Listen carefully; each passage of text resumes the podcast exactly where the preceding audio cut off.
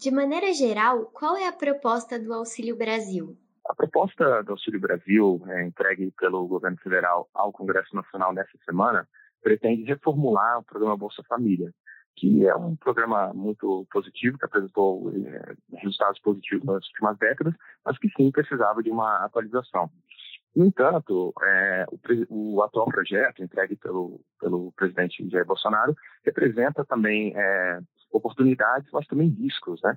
Oportunidades no sentido de reformular o programa criando trilhas de, de, de emancipação para os cidadãos, mas também riscos porque pretende aumentar os gastos no momento em que o país tem, é, está em crise fiscal e após uma grande pandemia. Né? Então, é um, é um representa também riscos fiscais e oportunidades de melhoria. Quais as principais diferenças entre o Auxílio Brasil e o Bolsa Família? As principais diferenças entre o Auxílio Brasil e o Bolsa Família são, é, primeiro, a questão de valores, né? Segundo o presidente Jair Bolsonaro, o Auxílio Brasil terá uma verba 50% maior que o atual Bolsa Família. Como eu disse, isso representa um risco fiscal é, de aumento de despesa bem num momento delicado das contas públicas.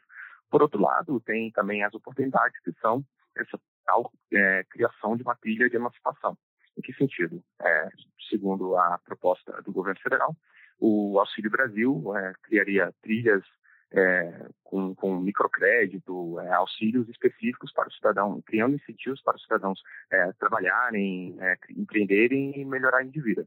Então, de fato, é algo que a gente sempre é, pensou, na tal porta de saída, né? Não só é, dar o peixe, mas ensinar a pescar. Então, de certa forma, é, representa, assim, um avanço no sentido de tornar o cidadão não dependente eternamente do Estado, mas criar, fazer do programa um trampolim para que o cidadão é, se torne independente do Estado. Como esse novo projeto social poderá impactar a economia? Em termos econômicos, é, dar, dar recursos para os mais vulneráveis pode aquecer a economia de cidades pequenas, de, de cidades em que o, o programa é mais, representa uma, um grande é, percentual do PIB da cidade.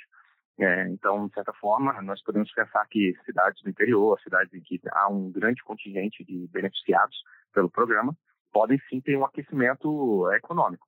Porém, temos que pensar também no interesse eleitoral. Ano que vem é um ano de eleição e esse aumento de recursos no programa é, em 50% prometido pelo governo pode gerar também um efeito eleitoral. Então, são dois efeitos aí. Primeiro, um efeito econômico de estímulo, aquecimento da demanda nas cidades em que o programa é relevante, e, por outro lado, também um efeito na questão de votos, né? As pessoas é, com mais recursos, consomem, consumindo mais, são mais felizes e tendem também a, a votar em quem é, as beneficiou, né? Você já comentou, mas o senhor poderia se aprofundar um pouco mais nessa questão da importância da trilha de emancipação em, em programas sociais? É, o, o programa Bolsa Família, há 20 anos atrás, representou uma, uma união dos programas antigos, né? De programas é, de auxiliaridade, auxílio escola. Então, ele representou uma, uma, um avanço dos programas anteriores e realmente ajudou muito a combater a extrema pobreza no Brasil. É, durante as últimas duas décadas, a extrema pobreza no Brasil caiu é, constantemente até a, a, os últimos anos em que tivemos uma nova crise e ela parou de cair.